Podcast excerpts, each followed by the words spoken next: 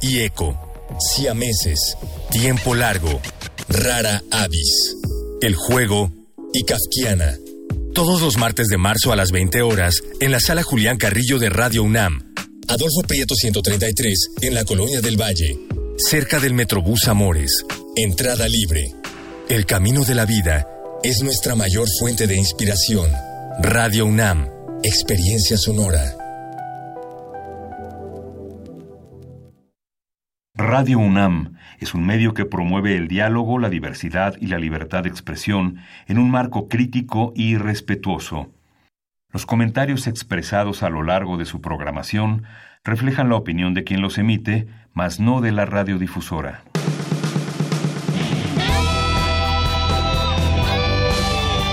Prisma RU. Relatamos al mundo.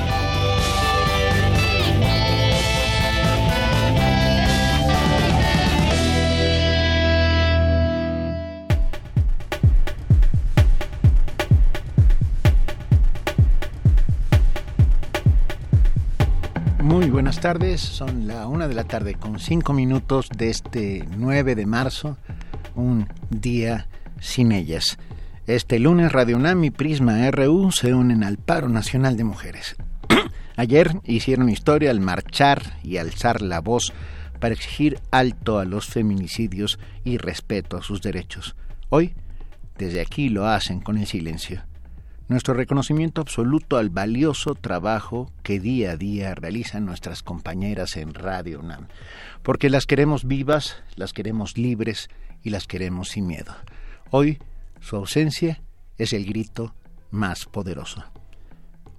Saludo fraternal cariñosamente a nuestras compañeras que hoy se han unido a este paro nacional, de Yanira Morán, que pertenece a este espacio, que ella lo dirige, Virginia Sánchez, Dulce García, Cindy Pérez Ramírez, Ruth Salazar, Tamara Quirós, Cristina Godínez, Danae Reynoso, Isela López Gama, Natalia Pascual, Patricia Palacios, Guillermina Blancas, Janet Briones, Amparo Millán y todas las trabajadores y trabajadoras y todas las trabajadoras de Radio UNAM. Eh, vaya para ellas nuestro solidario acompañamiento nuestra sororidad eh, y saben que eh, cuentan con nosotros.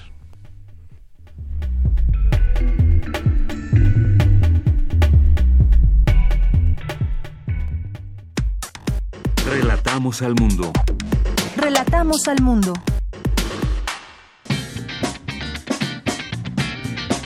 Hoy en la UNAM, ¿qué hacer y a dónde ir?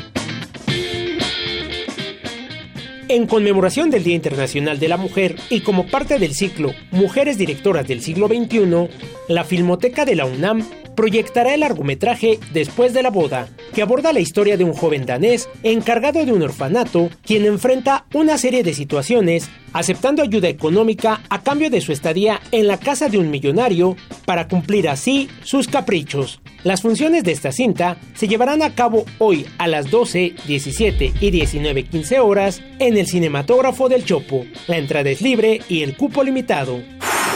La Dirección General del Deporte Universitario abre la convocatoria del curso Entrenamiento Deportivo para el Desarrollo de la Resistencia, que se llevará a cabo del 12 de marzo al 11 de febrero de 2021, de 10 a 14 horas, en el Centro de Estudios del Deporte, ubicado en el costado sur del Estadio Olímpico Universitario. Las inscripciones cierran hoy.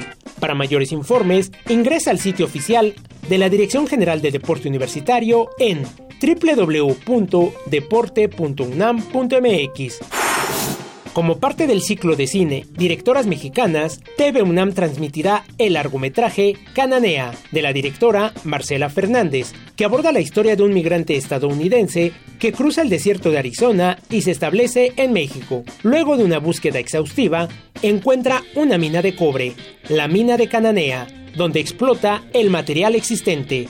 Después de recibir apoyo financiero de Estados Unidos, el joven empresario recluta obreros mexicanos quienes, cansados de sufrir maltrato laboral, deciden estallar una huelga. No te pierdas este clásico del cine mexicano y sintoniza hoy la señal de TV UNAM en punto de las 22 horas por el canal 20.1 de televisión abierta.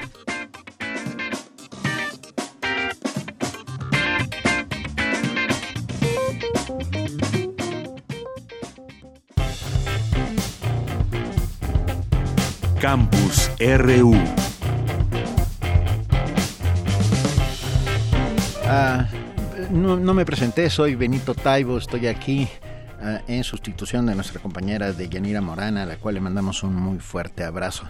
Ah, ha sido muy impresionante transitar hoy la ciudad, estar en Ciudad Universitaria, una ciudad, dos ciudades, la Ciudad de México y la Ciudad Universitaria, vacías.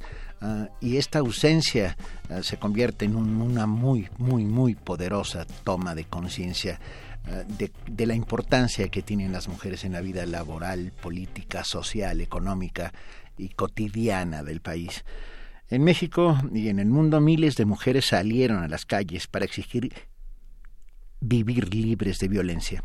En la Ciudad de México ayer eh, participaron más de 80.000 mujeres, yo diría que muchas más, muchas más.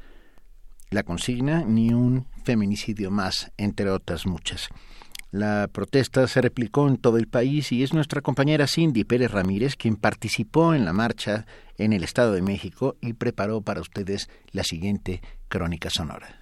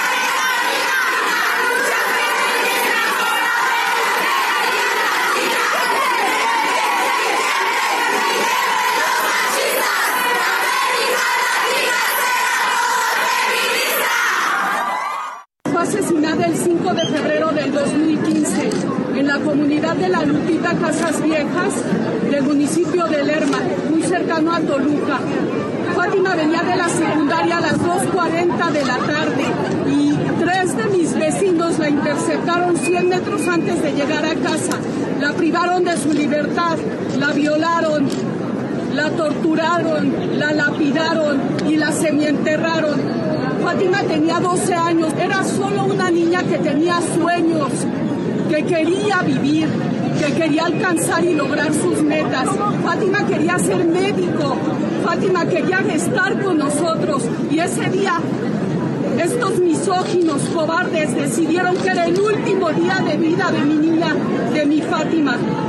Desde ese día, desde ese jueves 5 de febrero del 2015, hace cinco años, nosotros, la familia de Fátima, luchamos por la justicia en este país en donde impera la impunidad, la corrupción, la ineptitud.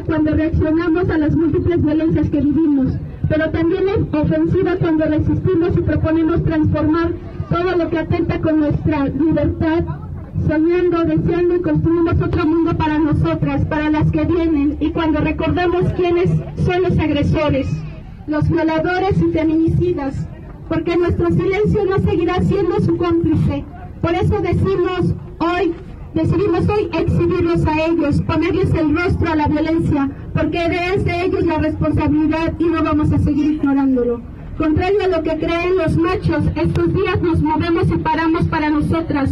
Para nosotras trabajamos, para nosotras bailamos, cantamos, amamos, para nosotras estamos acompañándonos, para nosotras caminamos en las calles, para nosotras bordamos el recuerdo de las que nos faltan, para nosotras pintamos, pintamos las paredes, para nosotras queremos el mundo para nosotras, la libertad para nosotras, la dignidad para nosotras.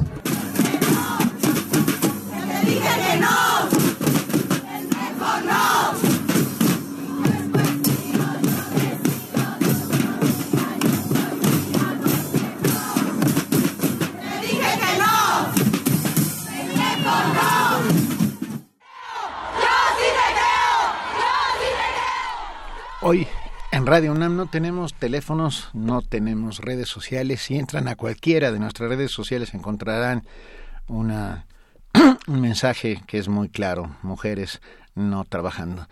Diez mujeres al día son asesinadas en este país y eso es sin duda inadmisible.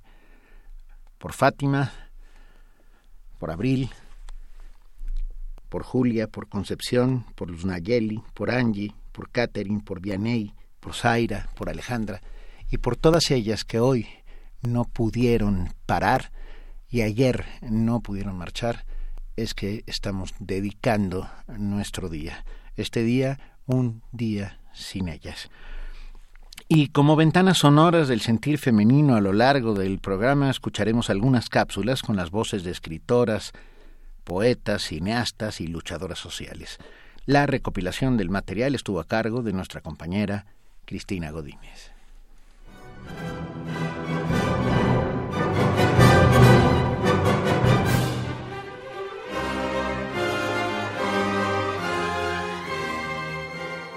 Alaide Fopa, escritora, poeta y feminista. Fragmento tomado del programa Foro de la Mujer, 8 de agosto 1976. Teóricamente, las mujeres tienen hoy casi todos los derechos de los que disfrutan los hombres, pero es evidente que el largo condicionamiento les impide ejercerlos. Solo lo logran algunas privilegiadas. La sociedad, que sigue siendo masculina, se complace en conceder esas flores excepcionales. Que haya una mujer ministro es un lujo en el gabinete. Que haya alguna mujer en la dirección de una empresa es un lujo para la empresa. Se demuestra así que se tiene amplio criterio, que no hay prejuicios, que se actúa con liberalidad y espíritu moderno. Lo mismo sucede con los negros en Estados Unidos. Si hay un embajador negro, si hay un gobernador negro, ¿cómo acusar de racismo a los norteamericanos? Y conste que los negros no constituyen la mitad del pueblo norteamericano. También el negro con las flores del poder en los brazos suele olvidarse de los otros negros, suele olvidarse del problema por haber sido admitido entre los blancos. No, no es solo entre las mujeres donde se da el caso de la falta de solidaridad e incluso de traición a la propia causa, pero entre las mujeres esto asume características particulares. Por una parte, la rivalidad tradicional hace que las pocas triunfadoras, entre innumerables perdedoras, se olviden de estas precisamente por considerarse excepcionales y disfrutar así de tal superioridad. Pero también hacen otras el razonamiento de que si yo lo logré, ¿por qué no las demás? La culpa sin duda es de ellas. Sí, muchas culpas tenemos las mujeres, por hacer y por no hacer por aceptar el papel tradicional y por no aceptarlo.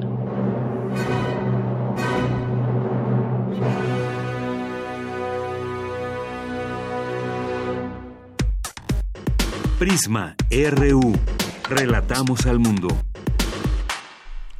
Ayer México fue simbrado y hoy nuevamente. Ayer con los gritos de protesta, hoy con ese silencio, ese silencio abrumador que nos provoca el que ellas no estén entre nosotros, el que hoy hayan decidido parar porque el mensaje es muy claro, basta de impunidad, ni un feminicidio más, ni una menos. Eh, nuestro compañero eh, Leonardo Frías, eh, Cienfuegos, colaborador de Gaceta UNAM, se encuentra en Ciudad Universitaria y nos va a hablar sobre la participación de nuestra Casa de Estudios en este paro nacional de mujeres. Leonardo, muy buenas tardes. Hola Benito, auditorio de Prisma RU. Así es, es el tamaño de la ausencia, quizá no pueda cuantificarse. Por ello, desde este lugar de vocación social describimos toda esta notoriedad ausente, Benito. En el mismo sitio recordaremos o recordarán donde Rosa Bracho el 18 de septiembre de 1968, estudiante y bailarina, entonó el himno nacional como signo de protesta, muy cerca también de donde en el mismo año Enriqueta Basilio, como la primera mujer en la historia que incendió un pebetero olímpico. Así hemos oscilado, como bien lo comentaste, de la visibilización del estruendo explícita, cromática, a un silencio evidente aquí en Ciudad Universitaria un día sin nosotras lo ha conseguido el movimiento, no le ha sido indiferente a nadie. Por supuesto, mi ausencia física. Recordamos aquellas frases, Benito, que en su poema Amor, si me lo permite, Salvador Novo retrató, que decían, amar es este tímido silencio, es percibir cuánto te ausentas. Y bueno, evidentemente en un recorrido que realizamos desde muy temprano, no solo en el perímetro del casco central de Ciudad Universitaria, sino en el circuito exterior y la zona cultural de nuestra de nuestra CEU, la ausencia fue refrendada. Las áreas comunes, Benito semivacías, asientos huérfanos, de aulas, laboratorios y servicios. Las filas no solo fueron de testosterona en el abordaje de Pumabuses, sino también rumbo a las estaciones del, del metro en Copilco y Universidad. Es claro, Benito, la proporción también la indican las cifras. Eh, uno, bueno, de los 350 mil estudiantes que tiene la universidad, el 51% son mujeres, la mitad más uno y más.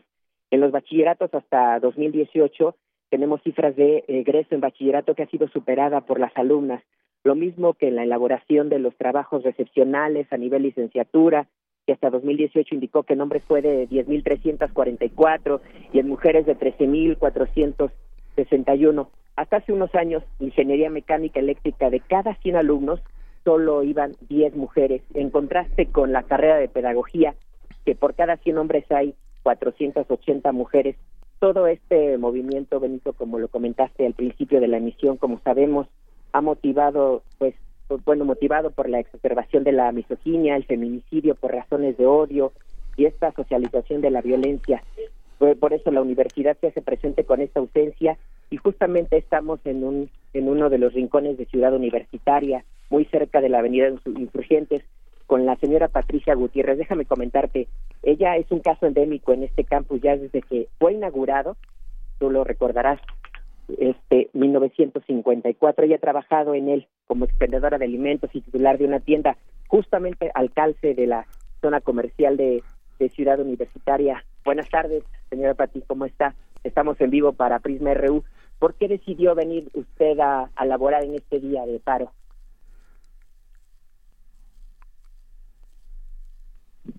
Sí, eh, nos está comentando, ¿por qué decidió venir usted en este día? Porque vinieron todos en rectoría a trabajar y necesitamos trabajar. Usted es prácticamente, bueno, su propio sostén y tiene que, no tiene otra opción más que venir a laborar. Nada más, yo este es mi sostén para mí, para mi mamá. Ahora, eh, ¿Usted había visto en tantas décadas en Ciudad Universitaria que se diera esta situación de que las mujeres no vinieran eh, a sus actividades académicas, administrativas y todo esto? No, jamás se había visto eso aquí en la universidad, en tantos años que tengo, jamás, jamás. ¿Qué opina de esto con tantas, eh, con tantos años que ha tenido usted laborando en la universidad, muy cerca de todos los trabajadores también?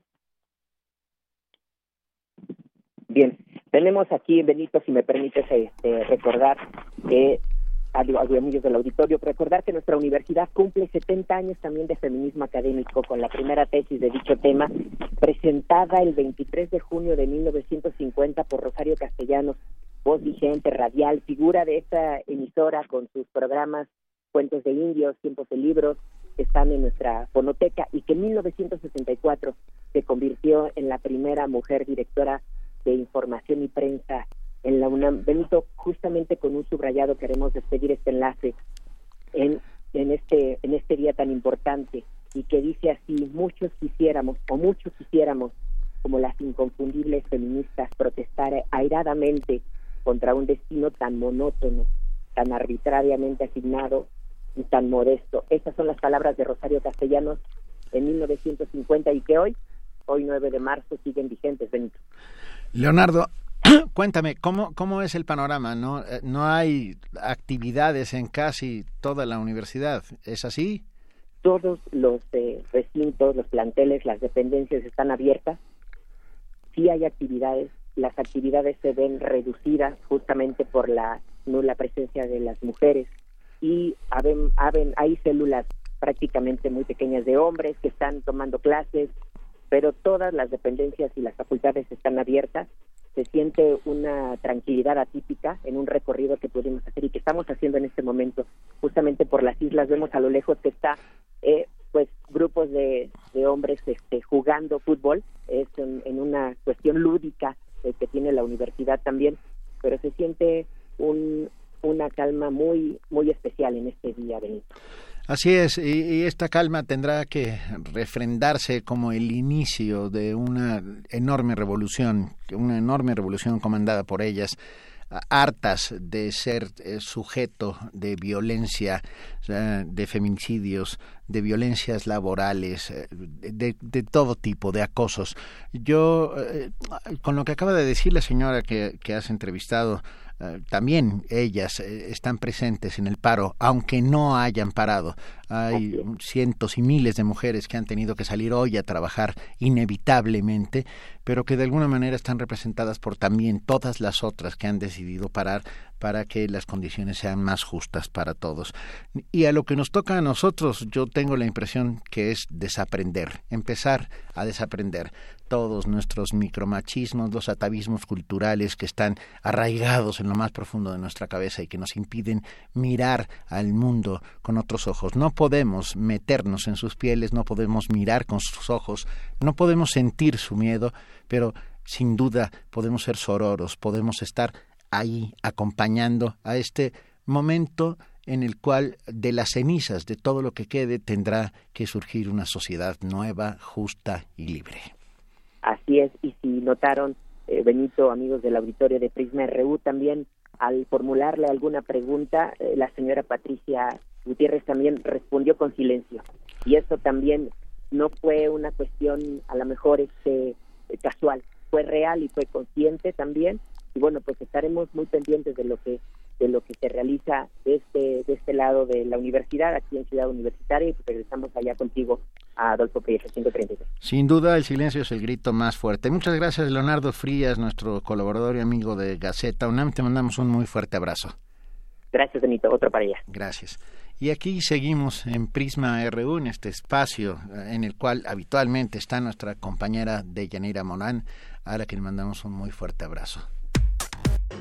Prisma RU. Relatamos al mundo.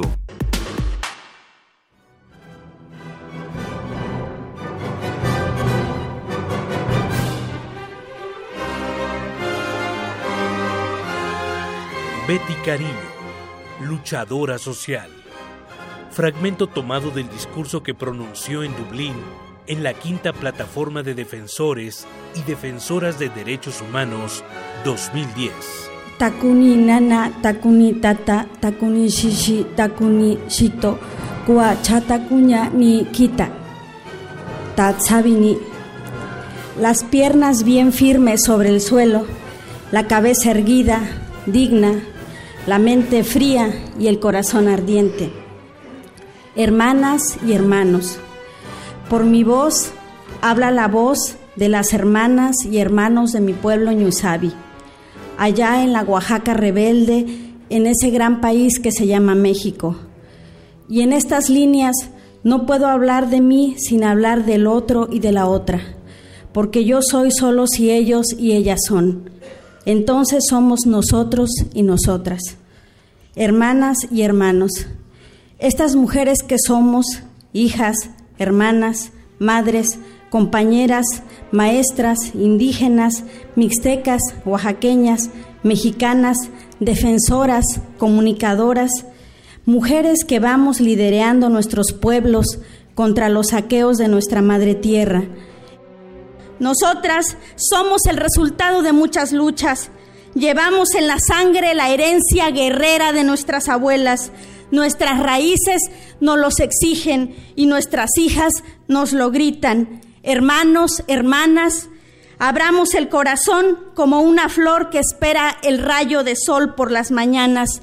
Sembremos sueños y cosechemos esperanzas, recordando que esa construcción solo se puede hacer abajo, a la izquierda y del lado del corazón.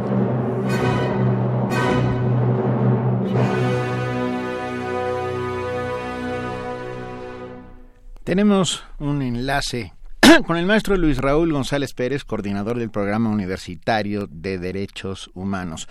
Muy buenos días, Luis Raúl. Qué gusto poder hablar contigo esta mañana. Me da enorme gusto a mí poder estar en tu programa, estar en Radio UNAM y poderme eh, dirigir a los eh, radioescuchas. Ah, estamos viviendo un mundo nuevo. No sé si tengas esta misma sensación. Estamos empezando a ver los albores de este nuevo mundo eh, creado a partir de las cenizas del anterior, en el que las sociedades heteropatriarcales marcaban la norma, el rumbo, eh, la forma. Y, hoy, hoy, hoy todo va cambiando. ¿Cómo, ¿Cómo se integra el programa universitario de derechos humanos a este mundo nuevo, Luis Raúl? Bueno, tienes toda la razón y no tengo más que coincidir contigo. Yo creo que lo que estamos viviendo en el mundo, en México, en la propia universidad, es eh, parte de este fenómeno que se está dando, un cambio estructural en las relaciones sociales en las relaciones de género, de sexo, eh, me parece que es fundamental.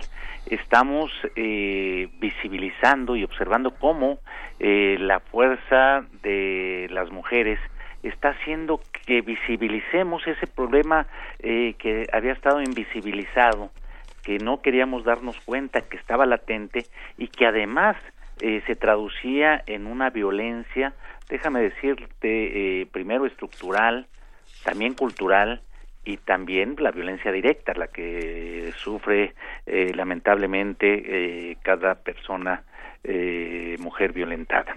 Entonces, el programa que el programa universitario de derechos humanos tiene entre sus ejes prioritarios abordar esta temática porque es uno de los ejes que tiene que tomarse en cuenta en esta nueva realidad que estamos observando y por eso vamos a interactuar con toda la estructura universitaria para eh, ayudar a contribuir a la generación de una política pública universitaria, pero también contribuir hacia afuera, más allá de los eh, temas internos de la UNAM, contribuir a esa política pública nacional eh, para que se reestructuren pues estas relaciones que anteriormente eh, estaban eh, de una manera diferente, establecidas desde eh, una parte eh, estructuralmente hablando, desde la perspectiva del varón y, y, que estructuralmente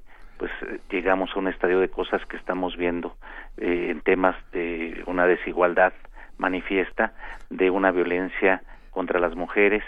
Y déjame decirte también, eh, hay que entender que la ley no es suficiente, la norma no es suficiente, sino que tenemos que hacer a partir de la norma eh, realmente hacer un cambio cultural para el entendimiento de esta nueva realidad. Estaremos de acuerdo, Luis Raúl, que la ley y la justicia van en caminos muchas veces paralelos en que no, en que no acaban tocándose, lamentablemente. Pero, eh, ¿piensas que necesitamos una ley o, unas leyes o una constitución o, o, todos esos reglamentos ah, que influyen en nuestra vida cotidiana ah, con perspectiva de género? ¿Tendremos que cambiar todas estas leyes, todas estas normas, todos estos decretos? Déjame darte mi opinión. Eh, yo creo que hemos venido dándonos eh, normas y, México ha firmado diversos eh, tratados internacionales como como toda norma es perfectible, desde luego que sí, pero lo que nos ha faltado como país es cómo materializar esa norma a la realidad cotidiana, cómo esos derechos incorporados en diversos tratados internacionales, en normas que eh, regulan el acceso de las mujeres a una vida eh, exenta de violencia, las normas que nos hablan de buscar eh, una mayor igualdad, pues eh, están lejos de cumplimentarse si no desarrollamos políticas públicas. Por eso decía yo, sin las normas desde luego no se puede avanzar, porque tiene que estar normado y es perfectible eh, todavía el derecho en ese sentido. Pero lo más importante es cómo traducimos en política pública esas normas, cómo eliminamos los obstáculos, esas barreras que eh, han impedido que se llegue a una auténtica igualdad entre hombres y mujeres y cómo eh, generamos esas condiciones para evitar esa violencia estructural y cultural a la que yo me refería. Es decir, tenemos ahí las normas. Ahora construyamos una política pública que realmente materialice esos derechos con una perspectiva totalmente inclusiva y de género. Por supuesto. Ah, dijiste algo que me parece muy importante, que resumo de alguna manera. Si la universidad es el reflejo de la sociedad, desde la universidad podremos también cambiar a la sociedad. ¿Qué, acciones concretas está tomando la universidad para, eh, para esta equidad de género? Aparte de las todas aquellas que sabemos, ya se, ya la violencia de género es causa grave de separación en la universidad, por ejemplo, y el rector ha anunciado una serie de medidas pertinentes y duras. En este sentido, eh, el Programa Universitario de Derechos Humanos hará acciones precisas para eh, intentar transformar el estado de las cosas. Sí, de hecho, yo creo que la instrucción que ha dado el señor rector a eh, toda la estructura universitaria y el mensaje que ha dado es cómo, eh, a partir de medidas que él anunció, eh, la estructura universitaria mm, se pone en acción para fortalecer las acciones que se vengan realizando, de ahí que haya implementado hacia el interior de la universidad la creación de una coordinación. Pero también decirte que toda la estructura universitaria también eh, estará contribuyendo y en eso el eje del programa de derechos humanos buscará articular esos esfuerzos, eh, incorporarse a esos procesos para coadyuvar, como lo dice la legislación universitaria. La legislación universitaria eh, establece que la UNAM coadyuvará a la resolución de los grandes problemas nacionales. Y este es un problema nacional. Y de ahí que la estructura universitaria eh, siguiendo las orientaciones del señor rector, busque coadyuvar con las instancias federales, estatales e incluso municipales en la generación de eh, soluciones a este fenómeno de violencia contra la mujer. Recordemos que pues el peor flagelo en esta violencia lo están constituyendo los feminicidios y entonces tenemos que construir precisamente eh, política pública preventiva, por un lado, y desde luego acabar con la impunidad que lacera y lastima a quien ha sufrido eh, violencia de manera directa. Venga, pues bueno, tenemos mucho camino por andar, nos queda clarísimo eh, y tenemos que hacerlo sin duda todos juntos. En este día en el que no están ellas, sin duda están eh, con nosotros. Y esto está claro. Luis Raúl González Pérez, coordinador del Programa Universitario de Derechos Humanos. Maestro, te mando un gran abrazo. Otro de regreso y decir que también eh, impulsaremos acciones de sensibilización cultural para una atención integral contra la violencia de género. Venga, muy bien. Muchísimas gracias. Un abrazo, Luis Otro de regreso. Gracias. Prisma RU. Relatamos al mundo. Nuestra compañera Deyanira Morán, titular de este espacio, quien está aquí con ustedes de lunes a viernes todos los días haciendo un gran esfuerzo informativo, invitó a algunos académicos y periodistas a reflexionar sobre este paro, hoy un día sin ellas. No me atrevo a decir un día sin nosotras, a pesar de que así se llama el paro. Pero bueno, este día sin ellas ah, es visto desde varias perspectivas académicas, periodísticas. Y a continuación y a lo largo del programa estaremos escuchando esto que ha preparado Deyanira Morán.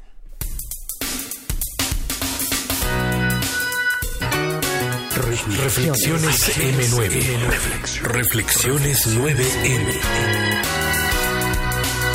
Deyanira, muchas gracias por invitarnos a participar en esta lucha que nos atañe a todos y en la que cada uno de nosotros tiene tanto que aprender y tanto que corregir. Qué gusto que nos esté tocando presenciar estas dos jornadas del 8 y 9 de marzo del 2020 históricas en las cuales lo que podríamos llamar la revolución de las mujeres nos está convocando a todos a participar en el desmantelamiento del sistema patriarcal que nació con la revolución neolítica. Estamos hablando de hábitos que tienen por lo menos siete mil años de antigüedad. Obviamente la tarea no es fácil. Afortunadamente el feminismo ha ido acumulando mucha experiencia y también ha ido desarrollando muchas variantes. Obviamente no es lo mismo el feminismo de las mujeres blancas de clase media de Estados Unidos, con todas sus aportaciones, que el feminismo en África o en los países donde se practica el Islam.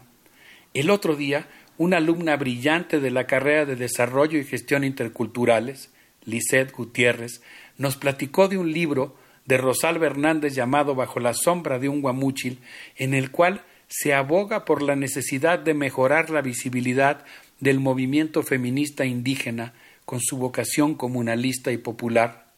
Yo me quedo pensando también en un libro de Marta Nussbaum, La ira y el perdón, en el cual plantea la necesidad que tenemos todos de convertir la ira que provocan las injusticias en algo que en lugar de prolongar la violencia nos permita construir entre todos un mundo más convivencial y más justo. Un saludo de Alberto Betancourt, soy historiador, profesor de la Facultad de Filosofía y Letras de la UNAM y colaborador de Radio UNAM. Reflexiones M9. Reflexiones 9M. Bien, seguimos aquí en este día sin ellas desde Radio UNAM. Son la una de la tarde con 41 minutos en este momento. Y tenemos en la línea a Luis Guillermo Hernández, periodista independiente con estudios de doctorado en comunicación por la Universidad Iberoamericana. Ah, muy buenas tardes, Luis Guillermo. ¿Qué tal? Muy buenas tardes. Eh, Benito, un saludo al auditorio de, Radio UNAM. Es un, es un placer estar con ustedes en este día tan simbólico. E, exacto. Y, y, bueno, hablemos justamente de este día tan simbólico y particularmente de la marcha de ayer, donde eh, se barajan varias cifras. Nunca las cifras eh, son iguales, pero sin duda miles y miles y miles de mujeres, 80 mil dicen, eh, yo creo que fueron muchas más, salieron a la calle. Ah, ¿Y cómo se vio reflejada esta marcha? Imponente, importantísima en los medios de comunicación. ¿Cómo, cómo, cómo los medios de comunicación la cuentan el día de hoy? Creo que creo que hay una hay una clara hay una clara dualidad respecto de cómo los medios han han reflejado y han interpretado lo que ocurrió ayer y en los días anteriores. Por un lado, hay una clara, muy muy clara eh, evidencia de que las demandas de los grupos feministas, las demandas de las mujeres en general, están ya en los medios de comunicación como una agenda eh, abierta, una agenda explícita y una y una agenda que se discute en los diferentes en los diferentes medios de comunicación. Y esto es algo muy importante porque por primera vez en muchos años tenemos visibilidad para muchos asuntos que le, atañen no solo a las mujeres, sino a la sociedad en su conjunto. Eh, la, el menosprecio por el trabajo de las mujeres, eh, las diferencias en términos laborales por sus ingresos, eh, los feminicidios, que es una cosa, es un asunto gravísimo en el país, la falta de acceso a la justicia y, el alto grado de impunidad por los delitos en contra de las mujeres.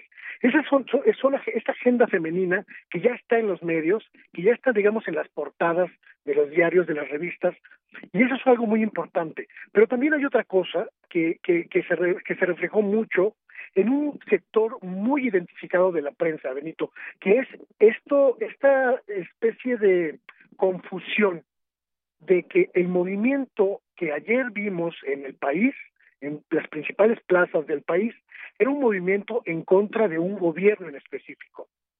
Y esa confusión, esa tergiversación, me parece que también estuvo en las planas de los periódicos. Lo que vimos ayer no se trató de una de una protesta en contra de un gobierno o de un conjunto de gobiernos.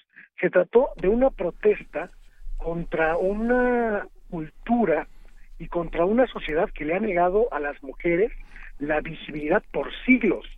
Y esa diferencia es algo que en los medios está, está en estos momentos en discusión, ¿no?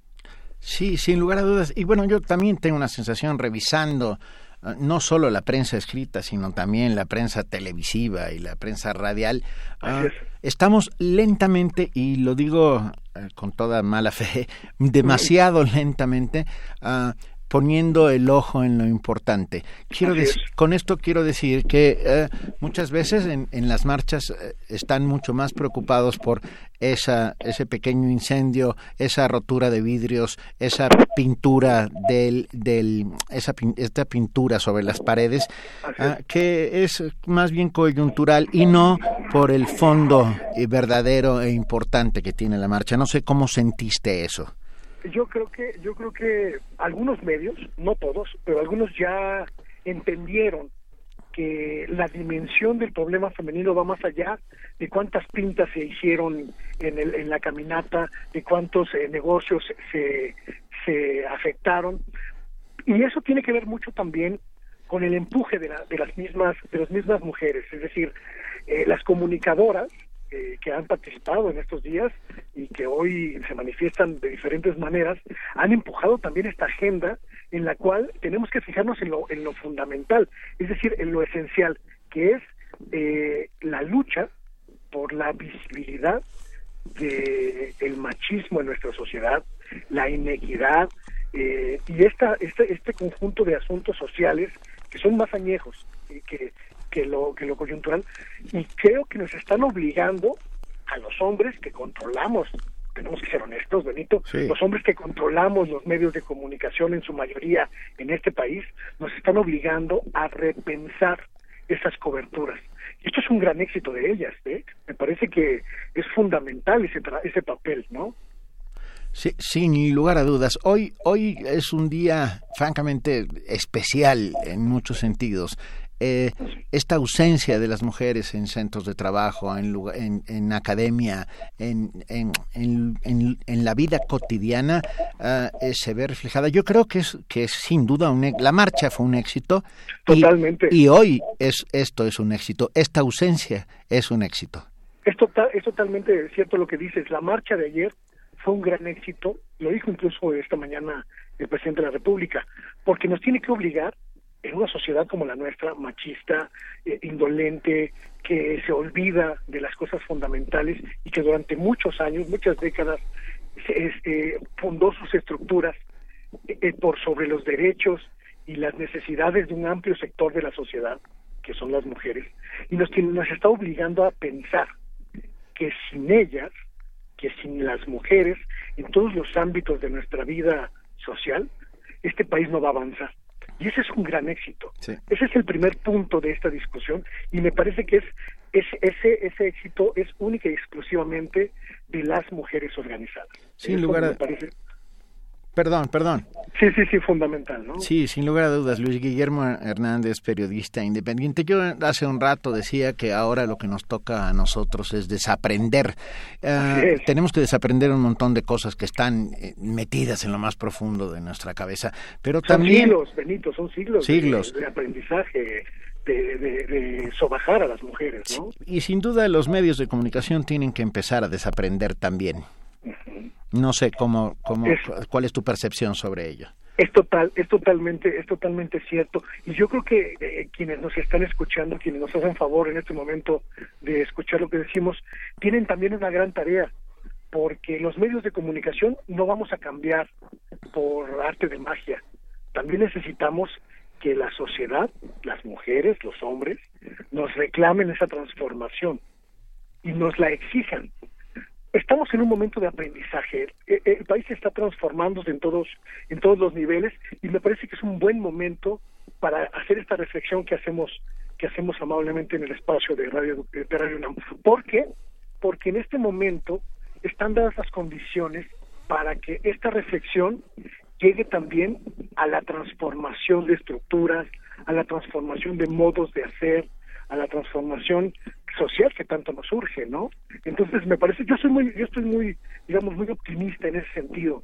Me parece que la marcha de ayer y lo que hoy estamos viendo en el país es el primer paso para una para un punto de quiebre en términos sociales que va a ser en beneficio de toda la sociedad, ¿no? Sí, exactamente. Y bueno, creo que sería importantísimo dejar muy claro que no estamos aquí hoy hablando por ellas, sino, sino eh, remarcando de la manera más contundente y precisa su ausencia. Así es, lo decía yo eh, en el espacio que tengo en Rompeviento, televisión por internet esta semana. Los hombres no, los hombres tenemos una gran, una gran tarea es la tarea de reflexionar en cómo nuestra sociedad se estructuró de espaldas a sus mujeres y que reflexionar en ello nos tendrá que obligar a todos nosotros, a los hombres, a, establecer cuál va a ser nuestro nuevo papel en una sociedad incluyente y en una sociedad en la que las mujeres y los hombres estén al mismo nivel y tengan los mismos derechos y las mismas responsabilidades. Y esa es una tarea pues muy fuerte, porque como bien lo dices, estamos luchando contra siglos de tradiciones, de cultura, de, prejuicios, y sacarnos eso es una tarea titánica. Muy difícil. Vamos a tener que borrarnos la espalda. Así es. Luis Guillermo Hernández, periodista independiente, te mandamos un enorme, enorme abrazo. Muchas gracias. Para mí es un placer platicar con ustedes. Muchas gracias. Buenas tardes. Gracias a ti. Prisma RU. Relatamos al mundo. Cada día en este país y en el mundo las mujeres atraviesan, muchas mujeres atraviesan por situaciones de acoso y violencia. Algunas corren con la suerte de salir con vida, pero no lo cuentan porque también a veces nadie les cree. Otras no tienen tanta suerte y mueren. Esto es retratado en el siguiente radiodrama basado en un hecho real que fue realizado por mi compañera Dulce García en colaboración con Rodrigo Aguilar y se agradece la voz que da vida a este radiodrama de Indira Meneses como Jessica, Isela Gama como Alicia, Marco Lupo como Omar, Jorge Hernández y Sebastián Rodríguez como los amigos de Omar y Óscar Jaramillo como Eduardo. Va este radiodrama eh, de nuestra compañera, sí, Dulce García. Un abrazo. El cuerpo de la pequeña llegó En México es el secuestro y asesinato de la niña de siete años llamada Fátima. En las inmediaciones de la alcaldía Tláhuac fue encontrada Fátima N. en bolsas de basura, desnuda y torturada. Mari, nos hemos movido ya de la zona donde... Hola. ¿Qué onda? ¿Estás en tu casa o qué? Sí, ¿por? ¿Te puedo ir a ver? Mm, sí, ¿para qué o qué? Ahorita te digo. Cámara, va recibió el cuerpo de la pequeña.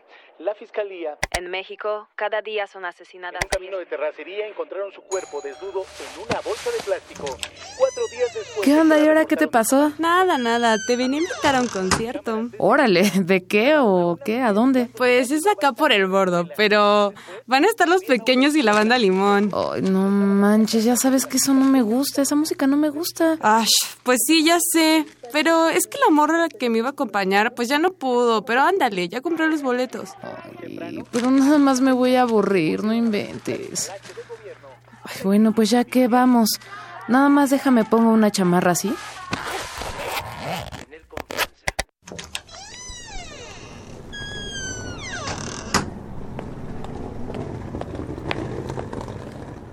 Nos va a llevar un amigo ahorita pasamos a su casa y ya nos vamos al concierto, así pues ya todos juntos, ¿va? Pues no que no tenías con quién ir. Ay, pero no es lo mismo ir con él que ir contigo, somos amigas, ¿no? Además, él va a estar con sus cuates y pues nada más nos va a llevar. Pues ya que, pues... ¿Qué onda? ¿Ya nos vamos? Va, va, va. Mira, te presento a mi amiga, Jessica. Ah, ¿qué onda? ¿Qué onda? ¿Cómo estás, eh? Bien, bien, gracias. Oye, ¿y tus canalitos qué onda, amor? Ah, ellos ya están allá. Ah, órale. De regreso nos venimos contigo, ¿verdad? Ay, pues si ya sabes que sí.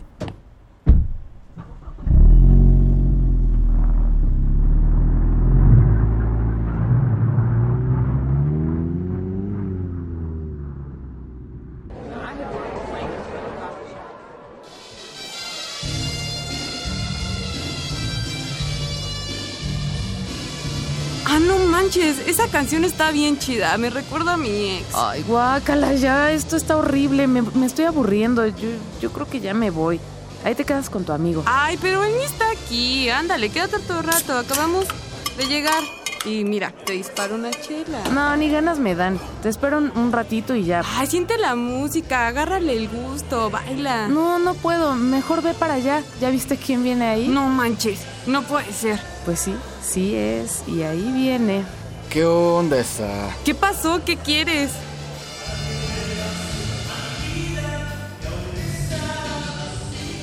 Ay, falta que esta mensa se vaya con ese tarado.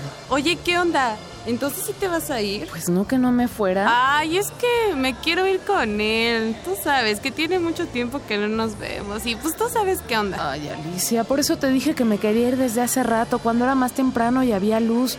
Ya me da miedo ahorita irme sola. Mira, no hay bronca. El Omar también ya se va. Si quieres, le digo que te lleve, al fin que vive cerca de tu casa y pues ya vas, segura y todo. ¿Cómo ves? No me convence, pero... Bueno, pues ya que casi ni nos hablamos. Pero con tal de no irme sola... Oye, ¿y no es grosero o algo así? Ay, no, ¿cómo crees, Jessica? Es bien relax. Yo lo conozco desde hace años. ¿Qué onda, Omar? ¿Ya te vas a ir? ¿Qué onda? Oye, pues ya mero, pero primero voy a pasar a dejar a estos carnalitos. Pues es que yo quería ver si le dabas una ventona a Jessica. ¿Quién ¿Sí? es? Ah, sí, Jessica. Órale. Sí, sí, sí, va, va, sin bronca. ¿Va, va, va? Sí, Pero sí. te la encargo mucho, ¿eh? Sí, hombre, no te preocupes. ¿Ya ves? Te dije que él te llevaba, es bien buena onda. Entonces nos vemos mañana, ¿va? Y ya te cuento qué pasó. Pues sí, ya que... Al fin que tú no te vas con un desconocido, caray. Ay, que no es desconocido. Es bien buena onda, ya vas a ver. Bueno, pues cuídate mucho, nos vemos mañana.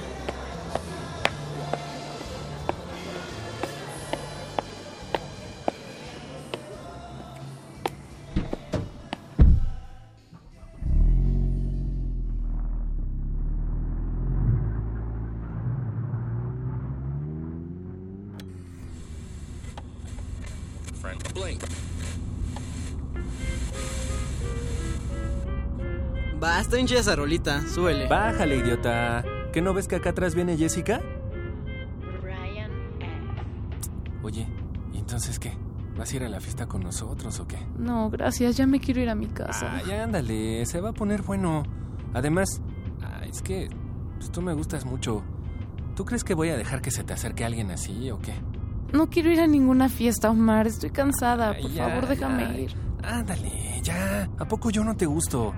Ay, si bien que quieres ir conmigo, ándale, dame un beso. Ya te dije que no, ven. Omar. Si no me quieres llevar a mi casa, déjame bajar aquí. Pido un taxi, ya, déjame.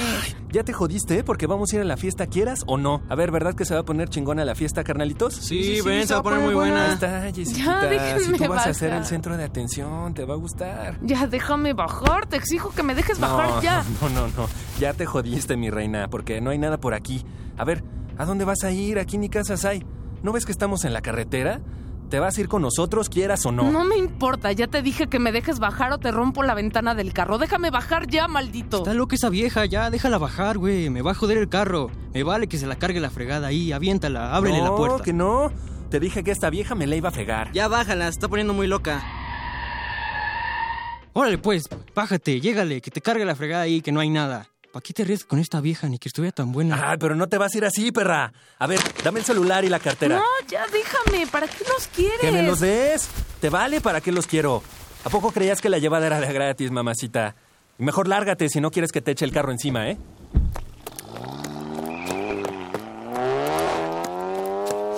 ¡Malditos! Dios. ¿Qué voy a hacer aquí? Voy a tener que parar un coche o algo. Está muy solo y oscuro aquí. No hay nada.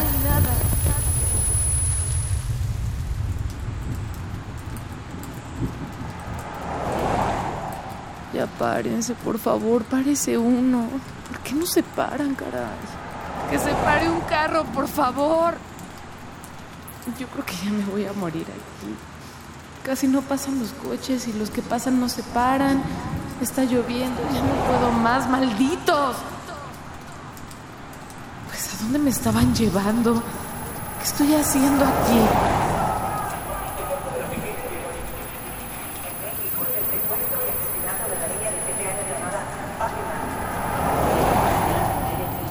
No, no, Jessica, no te rindas aquí. Tú no te vas a morir aquí. No te vas a morir aquí. Haz un último intento. Anda. Párate, por favor. Sí.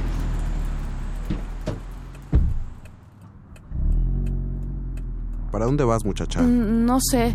Solo sé que voy de regreso. ¿No sabes a dónde vas? Es que no sé dónde estoy. Mira. Ya sé lo que quieres. No creas que no sé por qué te paraste. Está bien. Yo iba con tres tipos, tú nada más eres uno. De que sean esos tres a que seas tú nada más, prefiero que sea solo uno. Está bien, hazme lo que quieras, nada más te voy a pedir un favor, no me mates. Te prometo que no te voy a denunciar ni nada de eso, que nunca me voy a acordar de ti ni de tu coche ni nada, pero por favor, no me mates. Mi mamá sufriría mucho por mí. Tranquila, mira, no te voy a hacer nada. No me paré para eso. La verdad es que yo no me iba a parar, pero te vi donde estabas y ese lugar es muy feo. Te vi llorando y dije, esta chava la van a matar aquí. Por eso fue que me detuve. Ya no llores. Te voy a llevar a tu casa. Ay, gracias, gracias, gracias, de verdad, muchísimas gracias. Es que, verás, fui a un concierto acá por el bordo. Iba con una amiga, pero ella se quiso ir con un chavo y me dejó con un tipo que según era su amigo de confianza. Y el muy desgraciado me quería llevar no sé a dónde junto con otros dos tipos, pero logré que me dejaran bajar del coche. Pero los desgraciados me quitaron el celular y la cartera. ¿Cómo para qué te lo quitaron? Ay, muchacha. Y vives muy lejos. Es que, mira, no sé dónde estoy, vivo en Nesa. No, pues sí estás perdida. Ya ibas camino a Hidalgo. No te preocupes, mira, te voy a llevar a tu casa. Pero, ¿sabes quiénes son esos güeyes? Deberías de denunciarlos. Nah, ¿para qué? ¿Cómo les compruebo algo? Como quieras, pero tu amiga no debió dejarte sola con su amigo. Nunca termina uno de conocer a las personas. Ya descansa, ya casi llegamos a Nesa. ¿Ya conoces por aquí? Sí. Vete por favor por acá derecho y luego te das la vuelta a la izquierda. Mira, no traigo dinero para pagarte, pero cuando llegue a mi casa saco dinero y te Pues si no te estoy cobrando, mujer. Te voy a llevar porque yo quiero llevarte. Ay, me salvaste la vida, gracias de verdad. Supongo que eres mi angelito. No, no, no, para nada, no digas eso. No soy un ángel. También soy un hombre. Pero sentí muy feo verte tan desesperada. Es en esta calle, ahí donde está el tope.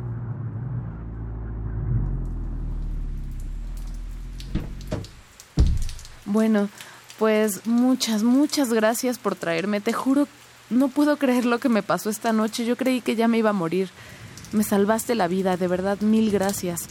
Si algún día necesitas algo, no dudes en venir a verme, lo que sea. Gracias. Ya, tranquila, está bien. No te preocupes, ya llegamos. No, necesito darte las gracias.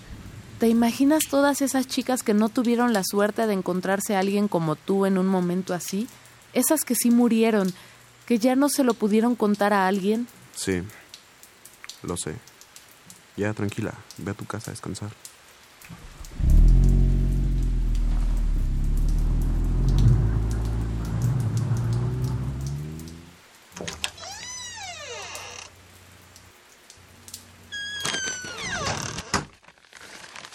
En los titulares, pero en México es el secuestro y asesinato de la niña de 7 años llamada Fátima, a quien se la llevaron de la escuela y cuyo cuerpecito desnudo apareció en una bolsa de plástico.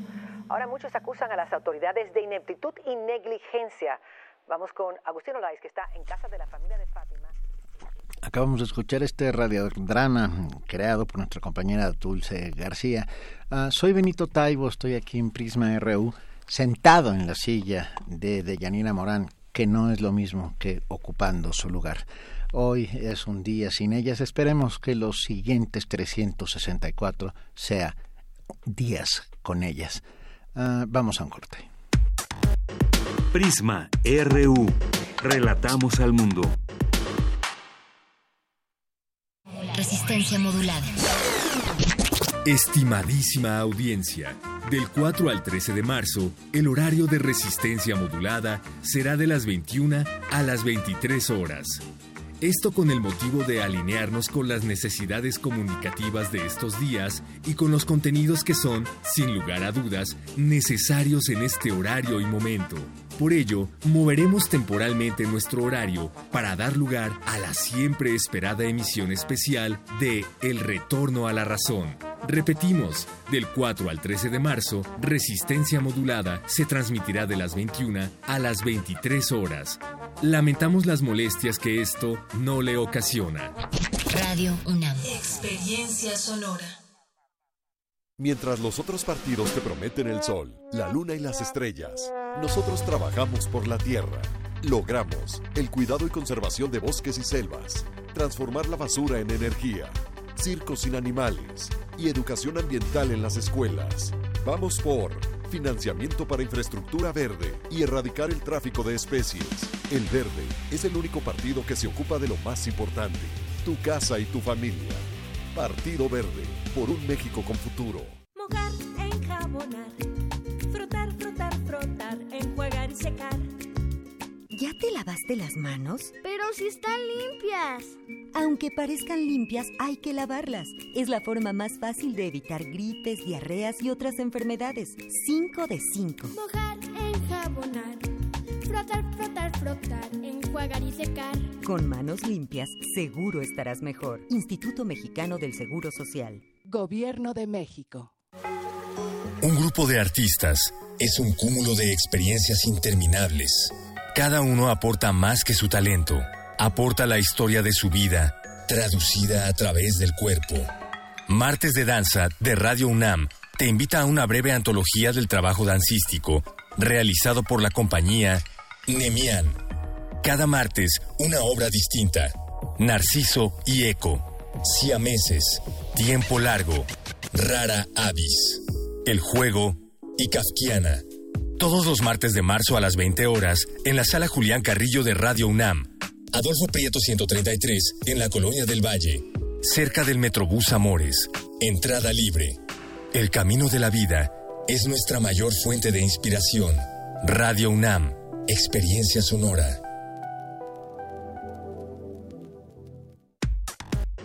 Prisma RU. Relatamos al mundo.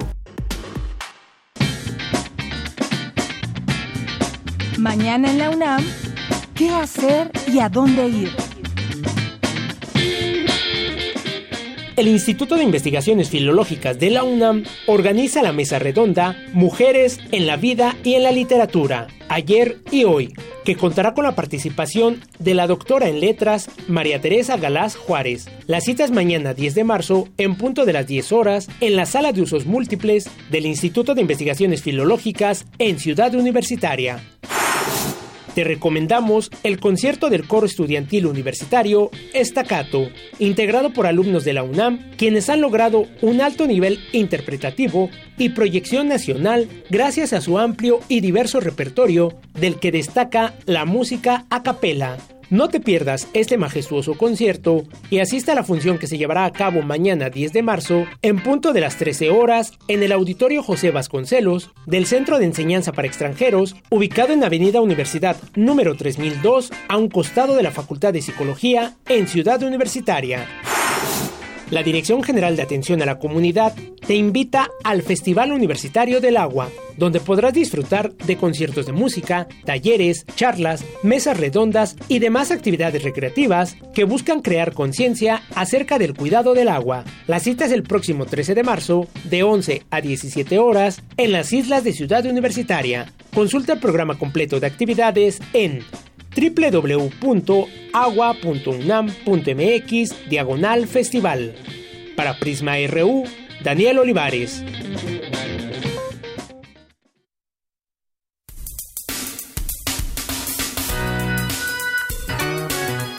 Reflexiones M9. Reflexiones 9M.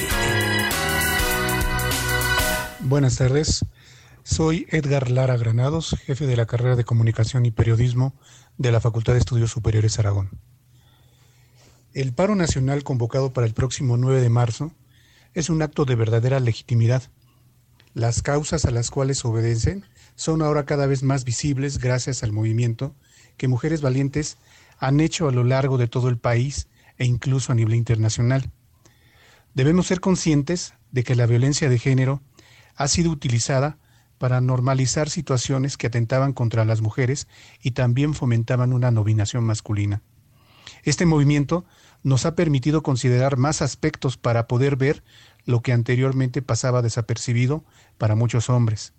Aquellas formas de tratar a las mujeres por su condición de género, que fueron las que laceraron su derecho a una vida sin violencia, con lo cual ahora se ha llegado a extremos lamentables como el caso de los feminicidios. Es imperante reconocer la serie de errores que históricamente permitieron los abusos. Por ello, hoy es fundamental reflexionar sobre las masculinidades desde perspectivas justas, equitativas y afectivas, pero ante todo, debemos ser sensibles a la situación por la cual las mujeres han atravesado y la violencia que han sufrido y sufren.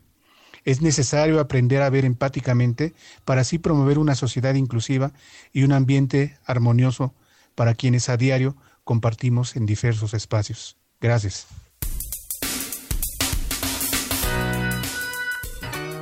Reflexiones M9. Reflexiones 9M. Son las 2 de la tarde con 9 minutos. Estamos en Prisma RU. Soy Benito Taibo, sentado en la silla de Deyanira Morán, que no ocupando su espacio en este día tan importante, este día sin ellas. Y leo un Twitter que lanzó eh, Yuri Beltrán, arroba Yuri Beltrán, eh, que me parece importante para la reflexión. Dice, buen día para la reflexión. ¿Qué tal comprometerse a nunca estar en un presidium sin mujeres? ¿Qué tal comprometerse con poner un alto al humor sexista?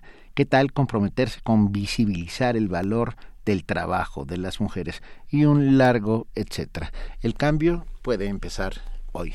Y sin duda el cambio puede empezar hoy. 70 vamos a contar esta historia que es importantísima eh, acerca de eh, las mujeres y la universidad.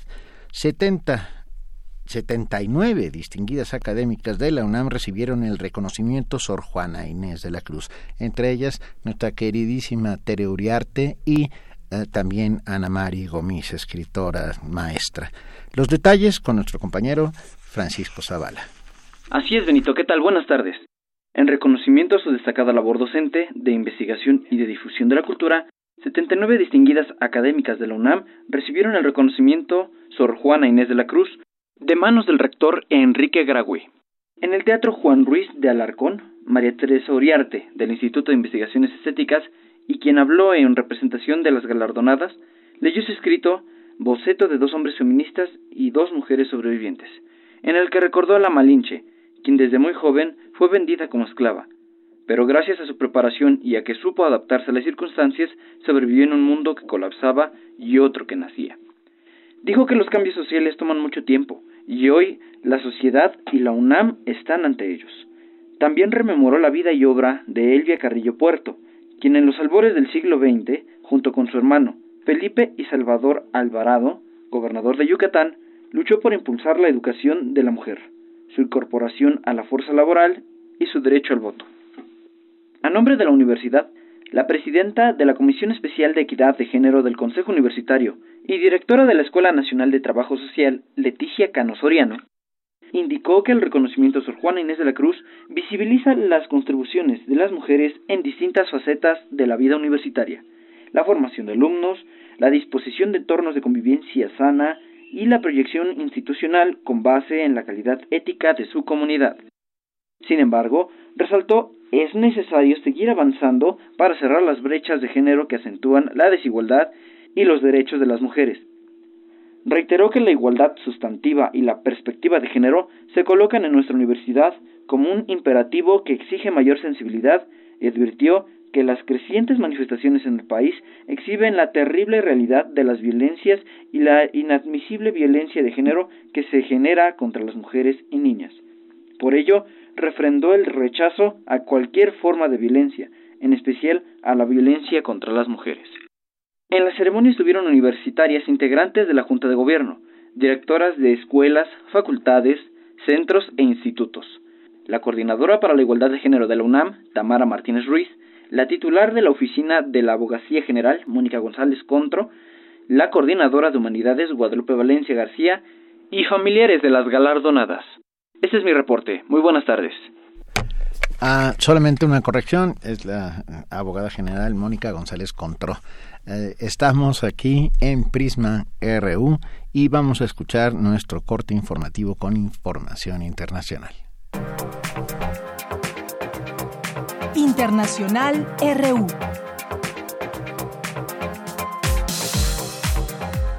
Millones de mujeres marcharon en todo el mundo en el marco de la conmemoración del Día Internacional de la Mujer para repudiar la violencia y pedir por la igualdad de género. Los colectivos feministas salieron a las calles de las principales ciudades del mundo para exigir respeto a los derechos de las mujeres, despenalización del aborto, alto a la violencia y el feminicidio, equidad y justicia. Las manifestaciones multitudinarias se llevaron a cabo en países como Francia, España, Alemania, Filipinas, Chile, Ecuador, Estados Unidos y México.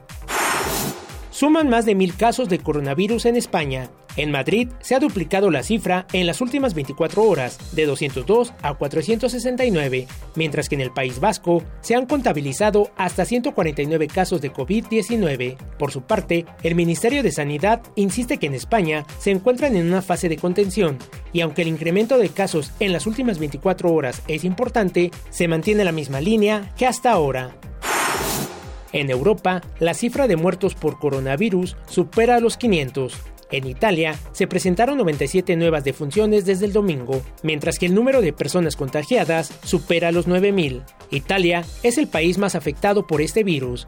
El primer ministro italiano, Giuseppe Conte, afirmó que se aplicarán medidas más estrictas.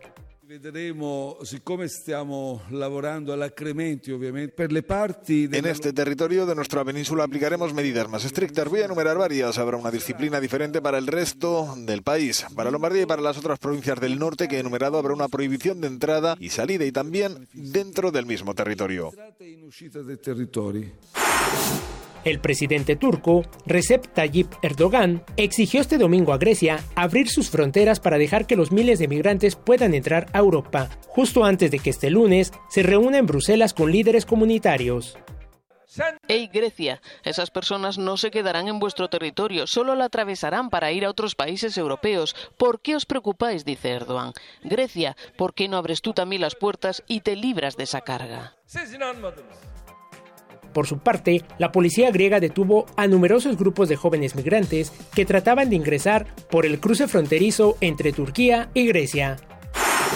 Este lunes, Wall Street ha detenido durante 15 minutos la cotización, en respuesta automática a la brusca caída de las acciones que componen sus principales selectivos. Esta interrupción temporal de la actividad fue detonada por la caída del Dow Jones de un 7% apenas 5 minutos después de que abrieran los mercados, arrastrados por la caída en los precios del petróleo y los temores de los inversionistas a la expansión del coronavirus. Los especialistas afirman que si se desploma más del 13%, Wall Street volverá a cerrar. Con audios de Euronews, las breves internacionales con Daniel Olivares. Muchas gracias a Daniel. Eh, seguimos aquí en Prisma RU y hablando justamente sobre esto último que mencionó nuestro compañero acerca de la caída de la bolsa en Wall Street y las caídas de las bolsas en el mundo y el desplome de los precios del petróleo. Estamos con el doctor José Nabor Cruz, secretario ejecutivo del Coneval e investigador del Instituto de Investigaciones Económicas de la UNAM. Doctor eh, José Nabor Cruz, muy buenas tardes, es un placer saludarlo. ¿Qué tal? Muy buenas tardes, Benito. Un gusto platicar contigo y con tu auditorio. Igualmente. A ver, Wall Street abre con un marcado descenso, las grandes bolsas europeas continúan la jornada con pérdidas afectadas por las medidas adoptadas por contener la epidemia de coronavirus y su impacto en la economía. ¿Qué, qué, nos puedes decir al respecto? ¿Es normal? Bueno, en realidad me parece que es un tema que pasa por eh, el impacto que tiene todavía una commodity tan importante como es el petróleo. Justamente me parece que eh, tenemos una situación en la cual que prácticamente se haya eh, disminuido 10 dólares el precio por barril entre el viernes en la tarde noche y el día de hoy por todo el tema de prácticamente cómo ha dinamitado el mercado Arabia Saudita pues es un tema que indudablemente pega en los beneficios, en las ganancias de las grandes empresas a lo largo de todo el mundo y eso evidentemente ha impactado mucho en las cotizaciones y en las proyecciones de ganancias a, futuro. ¿Y a qué se debe esta caída, esta caída de los precios internacionales del petróleo? Tú mencionas a Arabia Saudita. Hay, eh, ¿dónde, ¿Dónde está el punto en el que tenemos que fijarnos? Bueno, por, lo que han dado cuenta algunos medios internacionales, el tema pasa por que no se logró un acuerdo de producción anual de, sobre todo el crudo, en el tema del petróleo, eh, en varios países integrantes de la OPEP y evidentemente Rusia no estuvo de acuerdo con bajar los niveles de producción, eh, no firmó el acuerdo que se hubiera esperado que hacia finales de la semana pasada hubieran acordado los integrantes de la OPEP, que es esta organización internacional que son productores petroleros a nivel internacional y a partir de ahí Arabia Saudita se decidió ellos decidieron levantarse en la mesa de negociación y prácticamente anunciaron un incremento en la producción eh, su producción eh, interna de petróleo, lo cual evidentemente va a provocar un incremento en la oferta de este bien, por lo tanto es que también el tema de los precios disminuyó de manera tan importante entre el viernes y el fin de semana. Creo que a partir de ahí, mientras no haya un acuerdo, evidentemente me queda claro que Rusia ya se dio cuenta del impacto negativo no solo en su economía sino en los mercados globales. Yo se esperaría que en esta misma semana se, se logre una renegociación y a partir de ahí un nuevo acuerdo que estabilice tanto los niveles de producción de este año del petróleo como también del propio precio del barril en términos internacionales. algunos ligan la caída de las bolsas internacionales al coronavirus, a esta pandemia que ya, eh, que ya es global, sin lugar a dudas, ah, dicho por la Organización Mundial de la Salud. Yo me quedé pensando qué hubiera pasado si, o sea, la invención de la bolsa de valores ah, en que no haya sido durante el medievo y la peste negra, porque si no hubiera desaparecido el mundo entero. Ah, claro. ¿qué, tan, qué tan ¿Qué tan ligadas están nuestras economías a las bolsas de valores? Los, lo sé, pero me gustaría que nos lo contaras tú. Claro, mira, aquí el tema básicamente es mm, relativamente fácil de explicar. Hay un tema en que, eh, dado el modelo económico internacional, pues las empresas privadas suelen tener eh, dos opciones para sus ganancias y beneficios. El primero de ellos usualmente es reinvertir parte de esas ganancias en ampliar su stock de capital para aumentar los niveles de producción o en su defecto buscar algunos mecanismos de inversión en los mercados financieros que les garanticen una mayor eh, tasa de interés de ganancia y que a partir de ahí vean multiplicados sus beneficios. Eh, evidentemente, dado estos mecanismos de la estructura económica internacional, eh, un, porcentaje importante de los beneficios de las empresas más importantes del mundo, pues están invertidos en las bolsas de valores. Por lo tanto, cuando hay alguna noticia, alguna situación, algún evento que pueda perturbar las expectativas de crecimiento de la economía mundial, pues suele haber estas jornadas negativas. Sí, efectivamente, eh, hace algunas semanas, sobre todo por la preocupación de cómo podría disminuir los niveles de producción del Producto Interno Bruto en términos mundiales, la parada, el stand-by que está viviendo ahora mismo la economía china, era un factor de riesgo hacia este mismo año, el segundo semestre y principios del siguiente que podría impactar negativamente en la tasa de crecimiento mundial de, de todos los países, pero evidentemente siendo al día de hoy todavía el petróleo, uno de los insumos, uno de los de las materias primas más relevantes para la propio sistema de fabricación de diversos insumos en el ámbito mundial, que se dé esta eh, si bien por un lado caída de los precios, pero también eh, un impacto negativo en las perspectivas de crecimiento, porque finalmente eh, eh estas también tenemos otro otro efecto importante que es la depreciación de las monedas frente al dólar, eso va a generar una situación negativa y de ahí que las jornadas tan negativas eh, porque prácticamente varios inversionistas retiraron parte de sus inversiones de las bolsas de valores a nivel global y de eso explica por qué Wall Street tuvo que parar prácticamente porque había una pérdida que prácticamente nunca antes en la historia había reportado, por poner un ejemplo, esta bolsa de valores de Estados Unidos. Estamos hablando con el doctor José Nabor Cruz, secretario ejecutivo del Coneval e investigador del Instituto de Investigaciones Económicas de la UNAM. Y yo me pregunto, eh, José, ¿qué tan frágil es la bolsa, nuestra bolsa, la Bolsa Mexicana de Valores? Me parece que, si bien revisando un poco las cifras, no ha tenido una caída mayor al 5%, comparada sobre todo con las bolsas europeas y asiáticas. Eh, ciertamente, eh, la estabilidad que hemos tenido en los últimos meses, tanto en términos de inflación, tanto en términos de aún tener una tasa de interés relativamente alta comparada con el de Estados Unidos, traíamos también un tipo de cambio entre 18.50 y 18.80 relativamente estable. Me parece que eso ha dado una contención a que el día de hoy no se haya dado una caída como eh, algunas otras bolsas latinoamericanas, sobre todo Argentina y Brasil. Evidentemente eh, tuvo el mismo comportamiento que todas las eh, bolsas a nivel global, una pérdida en sus rendimientos, pero me parece que de alguna manera las variables internas permitirán una contención en esta misma semana. Eh, un factor que creo que va, va, hay que estar muy pendientes. Ahora mismo la cotización peso dólar está arriba de 21.50. Probablemente eso va a permanecer en las siguientes semanas. Entonces me parece que si no hubiera un mecanismo ya sea de subasta por parte del Banco Central o una estabilidad en la disminución que ya había venido presentando en las últimas semanas de la tasa de interés, podría eso generar algún problema mayor. Pero ciertamente creo que los factores internos positivos, de todos los que te acabo de mencionar, pareciera ser que no nos va a afectar tanto o no va a constituir un, un punto negativo, una restricción, un decrecimiento tan importante en nuestra bolsa de valores como lo que ocurrió sobre todo en Estados Unidos y reitera en otras bolsas de América Latina. Eh, el pánico luego genera más muertos que los coronavirus o que las caídas de petróleo. Ah, en este sentido, uh, pareciera que las bolsas del mundo uh, tuvieran un sistema con el cual uh, se van comunicando estos virus que tienen que ver con, las caídas y los descensos.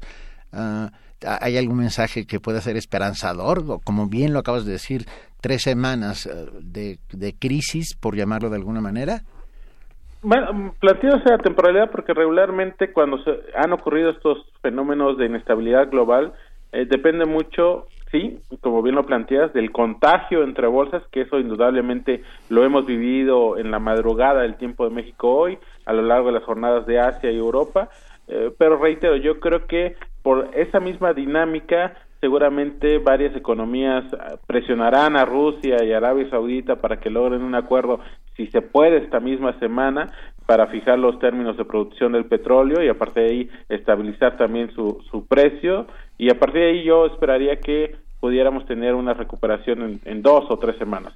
Eh, evidentemente, mientras más se alargue esta renegociación entre los países miembros de la OPEP, pues indudablemente la inestabilidad, que también es parte de los mercados financieros, es la gran variable la inestabilidad, la incertidumbre, si eso se llegara a permanecer en los siguientes días, pues indudablemente estaríamos en un esquema muy parecido a, las pérdidas que los mercados bursátiles reportaron en la ya hace 10 años crisis financiera del 2009, eh, 2008-2009 me parece que, eh, insisto, por la misma dinámica de las organizaciones internacionales como el propio Banco Mundial, el Fondo Monetario Internacional, harán un llamado a que se estabilice el acuerdo de la OPEP para que a partir de ahí vaya, se reduzca esta inestabilidad e incertidumbre en los próximos días.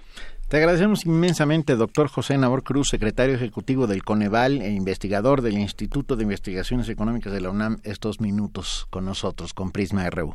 Al contrario, siempre es un gusto platicar con ustedes. Muy buena tarde. Buenas tardes, un placer.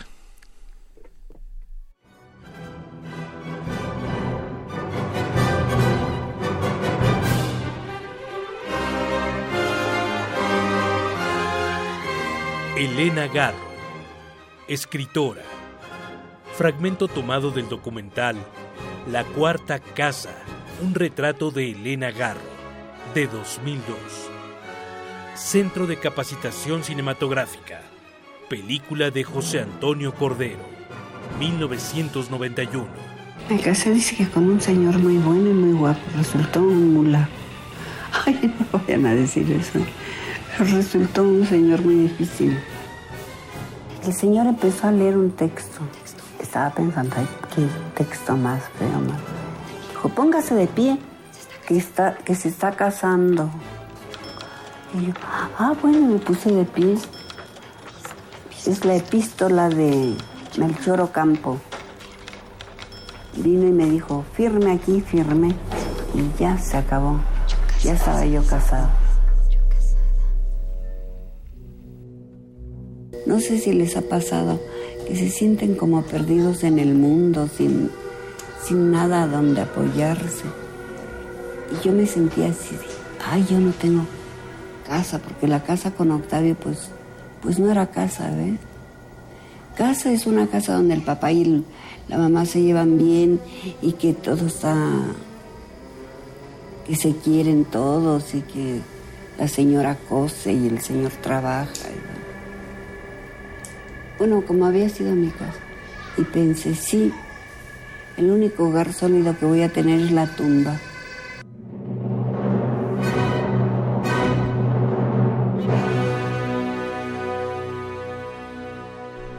Dos de la tarde con 29 minutos, estamos en Prisma RU, soy Benito Taibo, solamente sentado en el lugar que le corresponde por derecho propio a nuestra compañera de Yanira Morán. Y generalmente a esta hora y los lunes hablamos sobre la Gaceta UNAM, lo que contiene este órgano informativo de la Universidad Nacional Autónoma de México, que está que tiene una portada bastante impactante. La mitad ah, vertical está teñida de negro, eh, representa esa mitad o, más de la mitad de mujeres que habitan esta ciudad y este país. Un día sin nosotras es el, hashtag que encabeza la Gaceta UNAM y además contiene un dossier importante de 24 páginas con llamado La mujer en el tiempo y el espacio. Una serie de reflexiones, entrevistas por ejemplo, una, una reflexión de Ana Bouquet, la directora del Centro de Investigaciones y Estudios de Género de la UNAM, llamado Compromiso por el Cambio y la Igualdad de Género. Ustedes van a oír que voy moviendo las hojas y esto es un homenaje al, al queridísimo y recordado Miguel Ángel Granados Chapa, que lo hacía todos los días por las mañanas desde Radio UNAM. Tenemos otro artículo eh, firmado por Leticia Cano Soriano, directora de la Escuela Nacional de Trabajo Social, llamada Justicia con Perspectiva de Género. También el puesto de la mujer en la sociedad maya antigua por Mercedes de la Garza, investigadora importantísima de nuestra universidad. Ah, Vivir juntos por Leticia Flores Farfán, El grito y el silencio, Potencia de la voz, 8 y 9 de marzo de Cintia García Leiva, querida compañera directora de la Casa del Lago Juan José Arrola, un, un texto breve pero contundente como siempre de Margot Glantz, doctora honoris causa y profesora emérita de la UNAM, entre otras muchas cosas. Ustedes pueden ah, ver la Gaceta UNAM en línea o adquirirla en cualquiera, adquirirla quiere decir llegar y tomarla porque es gratuita en cualquier dependencia de nuestra universidad. Así que bueno, Gaceta UNAM, un día sin nosotras, conmemorando y apoyando este hashtag y esta, y esta jornada que sin duda marcará a la historia de México. Nuestra querida compañera Virginia Sánchez, que también está constantemente en este programa, colabora con este programa, nos ha hecho una selección musical y vamos a, poner en estos momentos una de las canciones que decidió para eh, este día sin ellas. No puedo tenerte con Leticia Servín.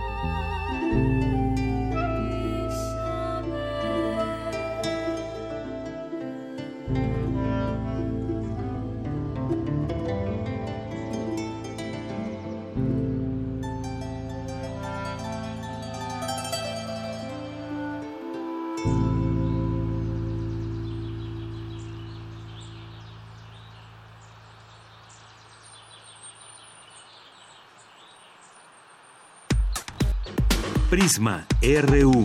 Relatamos al mundo.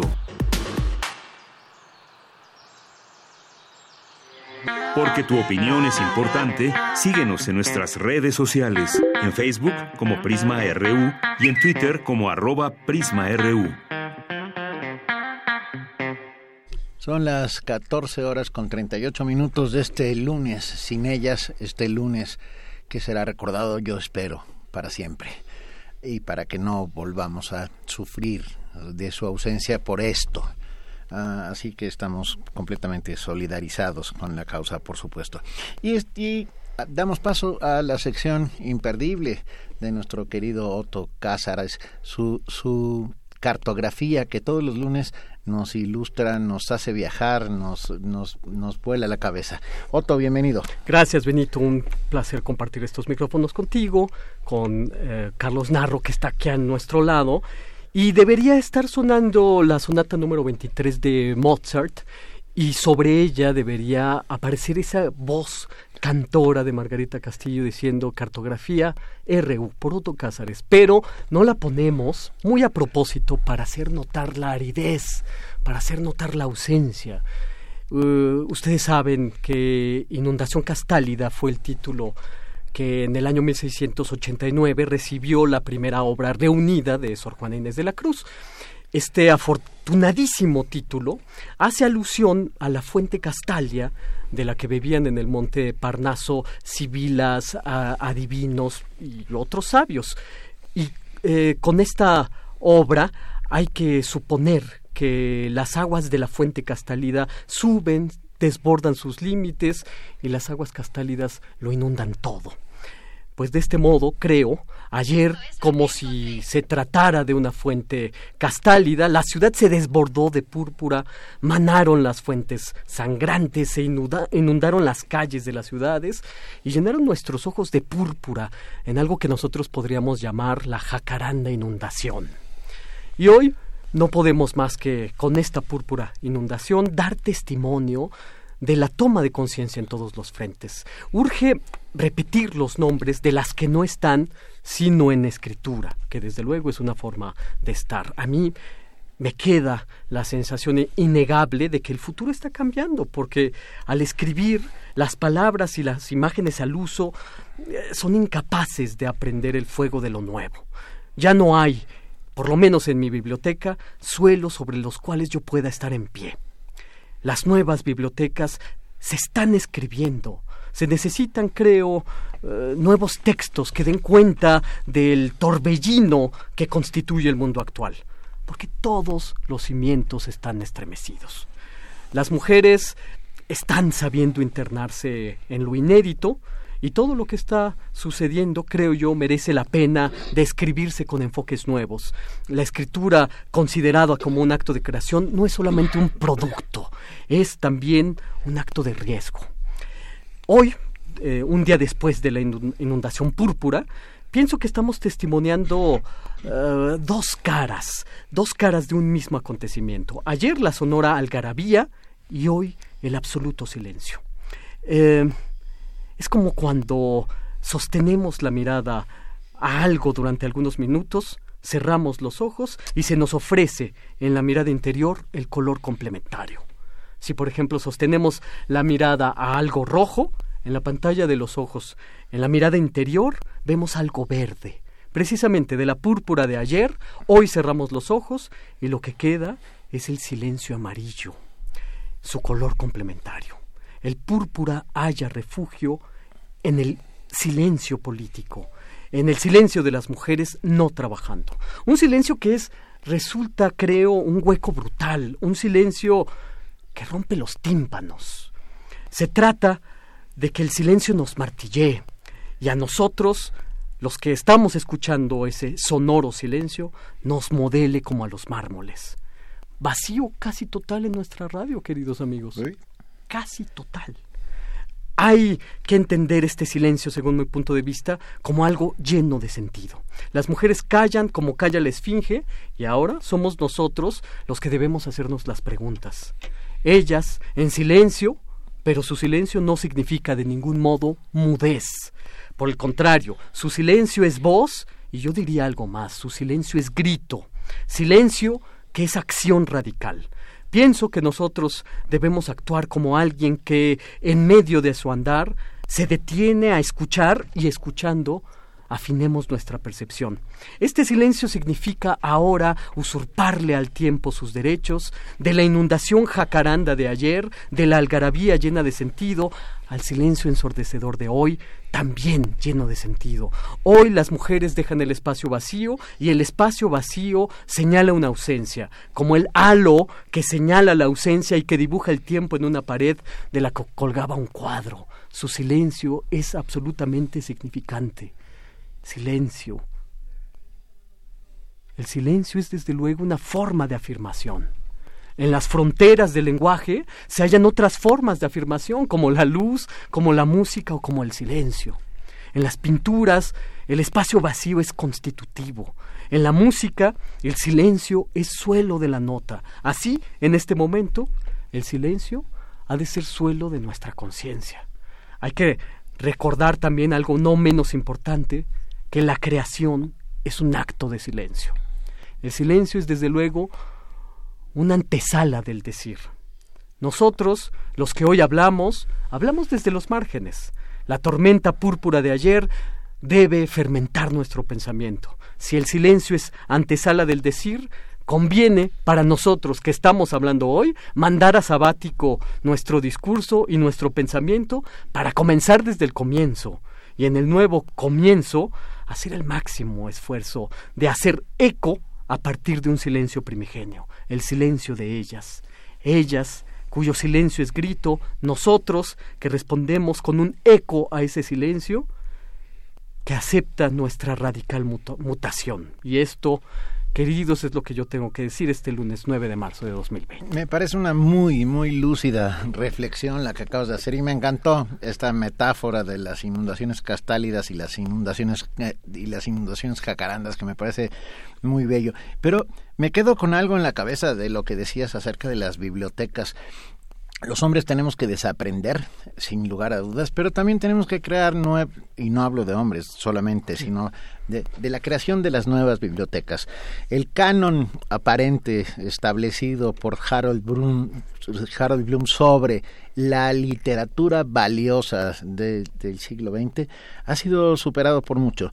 Eh, tenía una mirada sesgada, machista, absolutamente, o sea, no había mujeres en ese canon. El canon ah, no se reescribe, el canon tiene que ser sustituido, literalmente, o compensado. Eh, yo creo que esto es muy importante, compensar. Eso es una muy buena observación. Sí, creo que ese libro eh, el canon occidental de Harold Bloom, desde el principio fue polémico. No recuerdo el número exacto de mujeres que estaban contenidas en este canon. Pues recuerdo Iris Murdoch, pero nada más. Patricia Highsmith no está. ¿O está? No, lo sé. Ahorita lo revisamos. Eh, Algún o Agatha Christie. pueda... O sea, estoy pensando en voz alta. Sí. Eh, y, y, sí, desde luego creo que todo el canon tiene que ser revisado y reconfigurado. Yo recuerdo... Y demolido. Sí. Realmente, como este dijo Benito, yo creo que no, no, no se trata de hacerle parches. Se trata realmente de sustituirlo y para construir el nuevo, que a lo mejor ni siquiera se llama canon, hay que arrancar por la demolición. Están ustedes oyendo a Carlos Narro, subdirector de Extensión Cultural de Radio. No, no, venga. Tenía que emerger de ese modo, ¿estás de acuerdo? Claro que sí, por supuesto. Creo que es importantísima esta, esta lógica de cómo tenemos eso, que desaprender y aprender de nuevo y sobre las cenizas de lo que quede del canon occidental, crear el nuevo canon. Y el nuevo canon tiene que por fuerza tener contempladas las valiosísimas mujeres, no solo del siglo XX, sino del XIX y del XXI, que están, que están haciendo, ah, que están mirando de otra manera. Y esa otra manera es la que tenemos que aprender a mirar. Sí, sí, sí. Y, lo, eh, quiero decir algo en un sentido muy práctico e inmediato. Cuando me propongo escribir para estos guiones cartográficos, realmente a veces visito mi biblioteca y ahora mi biblioteca no está sirviéndome de mucho.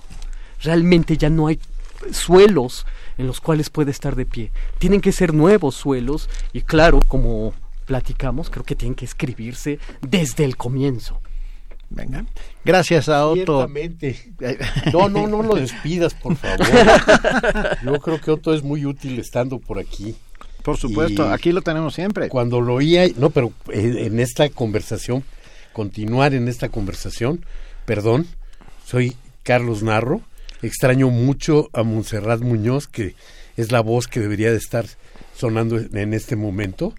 Me siento muy contento de compartir micrófonos con Benito, pero no por ello dejo de extrañar enormemente a Deñanira Morán. Por supuesto. Y quiero decir, bueno, pues esta, esta mañana hice 11 minutos de mi casa a la estación, el mismo tiempo que me tardaba hace 18 o 20 años. ¿Sí?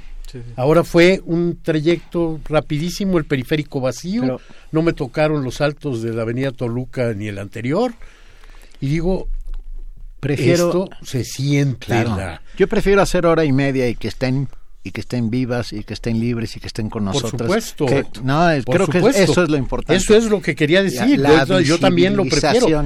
Pero esa manera en la que han dejado a la Ciudad de México con esos, con esos huecos. Con esa ausencia. Este, me recuerda cuando platicábamos de este Heidegger en aquella famosa eh, conferencia de la cosa, ¿te acuerdas? Sí, lo cósico de la cosa, en efecto.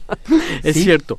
Que además, creo, su mejor interlocutora fue, desde luego, Hannah Arendt. Ah, no, sí, sin duda alguna. Sin duda alguna, pero... Que contó como nadie la banalidad del mal, por ejemplo. Sí.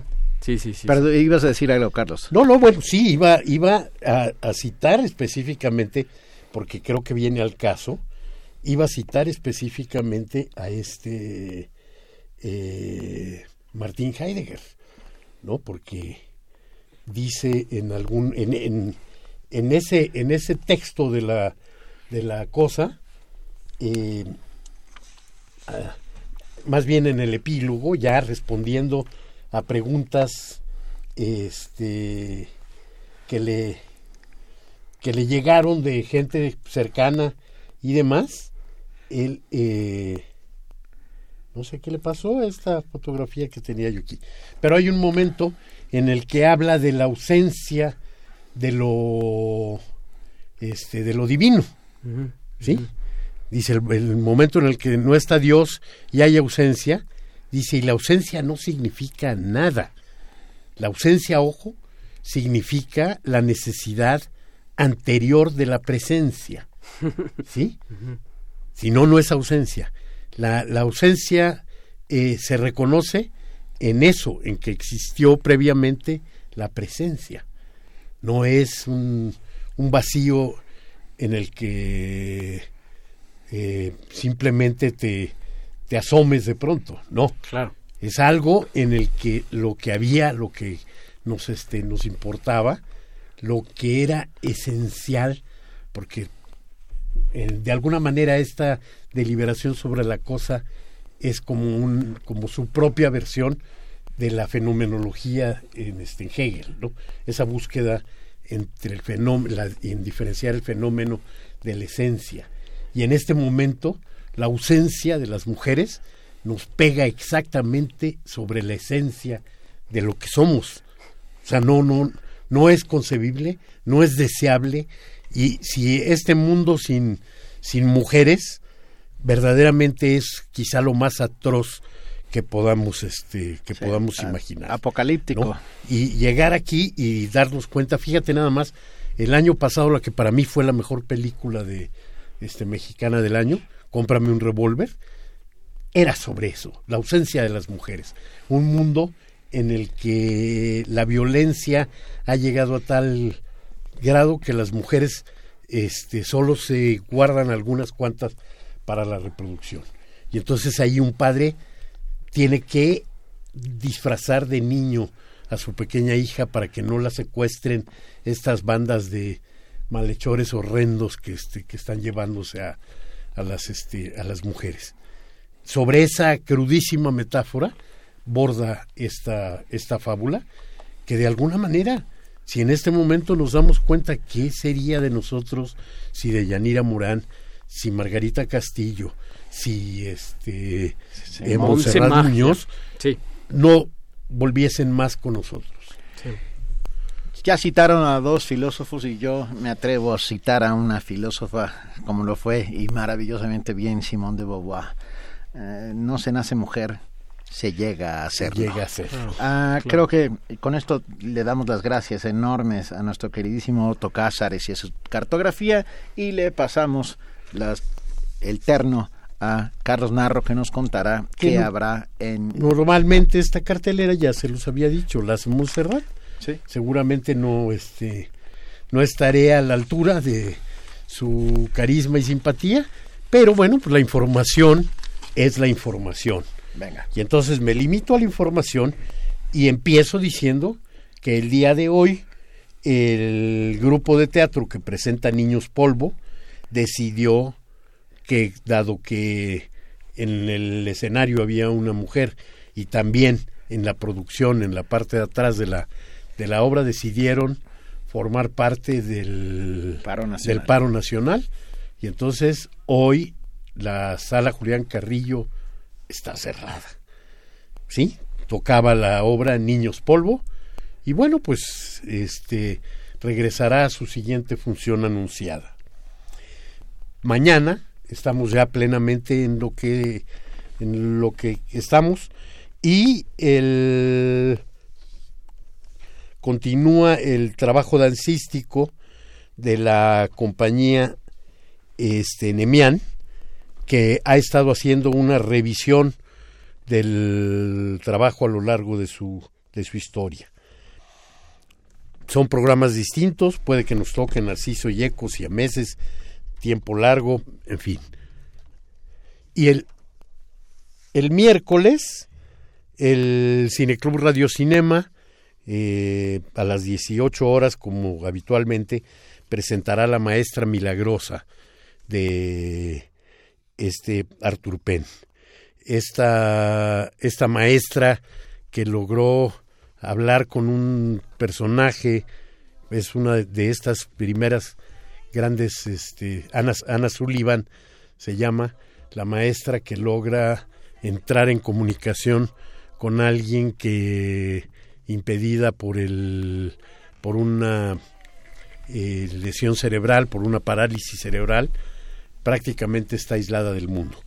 Anne Sullivan, una extraordinaria mujer, logra romper ese hueco de la incomunicación y Arthur Penn hace una película maravillosa, maravillosa, que, este, que en inglés se llamó justo El Milagro de, Ana Sullivan y que en México se bautizó como La Maestra Milagrosa. Eh, las siguientes semanas continúa. Maldigo, maldigo a los que eh, cambiaban los nombres de las películas en México y en España. No sé si usted es de acuerdo. Mira, en este en México era un poquito más moderado, pero sí recuerdo, por ejemplo, en este en, en España eh, alguna película que, este, que terminó llamándose la de la del cómo le llaman al, a la fiesta pues Ah, la, fiesta. Ya, la fiesta inolvidable. No, no, no, no, no, no, esa película de Peter Sellers, no. Pero, eh, ¿cómo le decimos normal? El After, ¿no? Ajá. Entonces, a una película que se llamaba After Hours, en España, en México la dejaron con el nombre en inglés mejor. Menos mal. Porque bueno, pues en, aquí coloquialmente se utiliza esa terminología y en España le pusieron ¡Oh! ¡Qué noche! fantástico. Y ya no hablemos del doblaje, pero a ver, termina, perdón.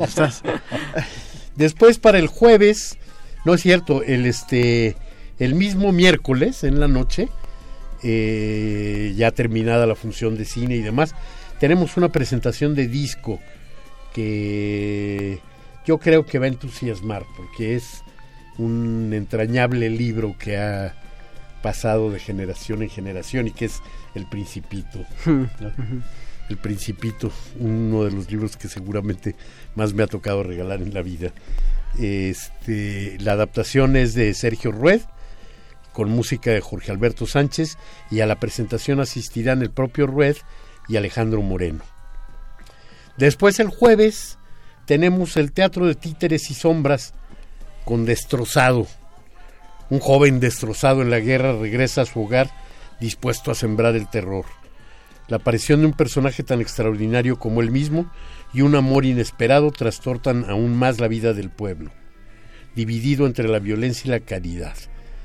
Esta es una obra en la que no recomendamos la entrada a niños menores de 8 años porque el punto de partida es fuerte. Sin embargo, sí es comprensible para, para los pequeños. Y por supuesto, el viernes, donde además van a poder escuchar a Montserrat, que estará este, en su habitual conducción, el concierto Intersecciones, en el que la intersección aquí es a partir del pop con fusiones de otros géneros, de otros ritmos, con el grupo Talara.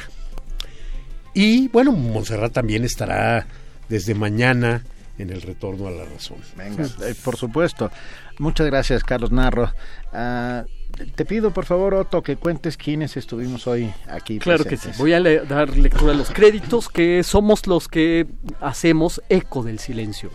Abraham Menchaca, Rodrigo Aguilar en la producción, Daniel Olivares, Francisco Zavala en la operación Arturo González y Agustín Mulia, en la continuidad de Enrique Pacheco, Cristóbal López de la Dirección General de Comunicación Social de la UNAM, Leonardo Frías Cienfuegos, reportero de Gaceta UNAM, Carlos Narro haciendo los comentarios sobre la sala Julián Carrillo, Benito Taibo en la conducción y Otto Cázares en la sección cartografía. Y ya nos vamos de Prisma RU sin antes decir que Radio UNAM, más de 100 mujeres colaboran y trabajan todos los días en esta emisora y gracias a ellas es posible todo lo que hacemos. Pero quiero agradecer particularmente a, la poseedora de la silla en la que estoy sentado, que no estoy ocupando su espacio, solamente estoy ah, haciendo el quite solo por hoy.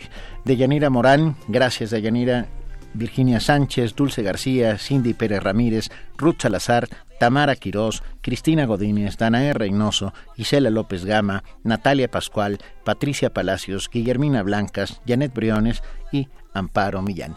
Ah, nunca más un mundo sin ellas. Ah, nunca más una mujer violentada. Las queremos libres, las queremos vivas y las queremos con nosotros. Y ojalá mañana amanezca un México distinto. en el que los machos deciden abdicar de ese papel y respetar a las mujeres. Con este buen deseo nos vamos de Prisma RU exactamente a las 3 de la tarde.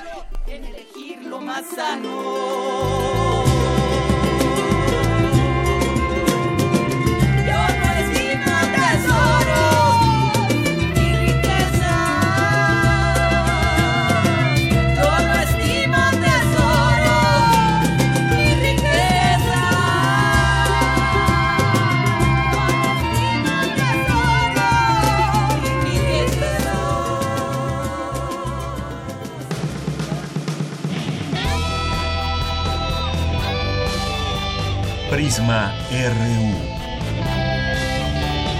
Relatamos al mundo.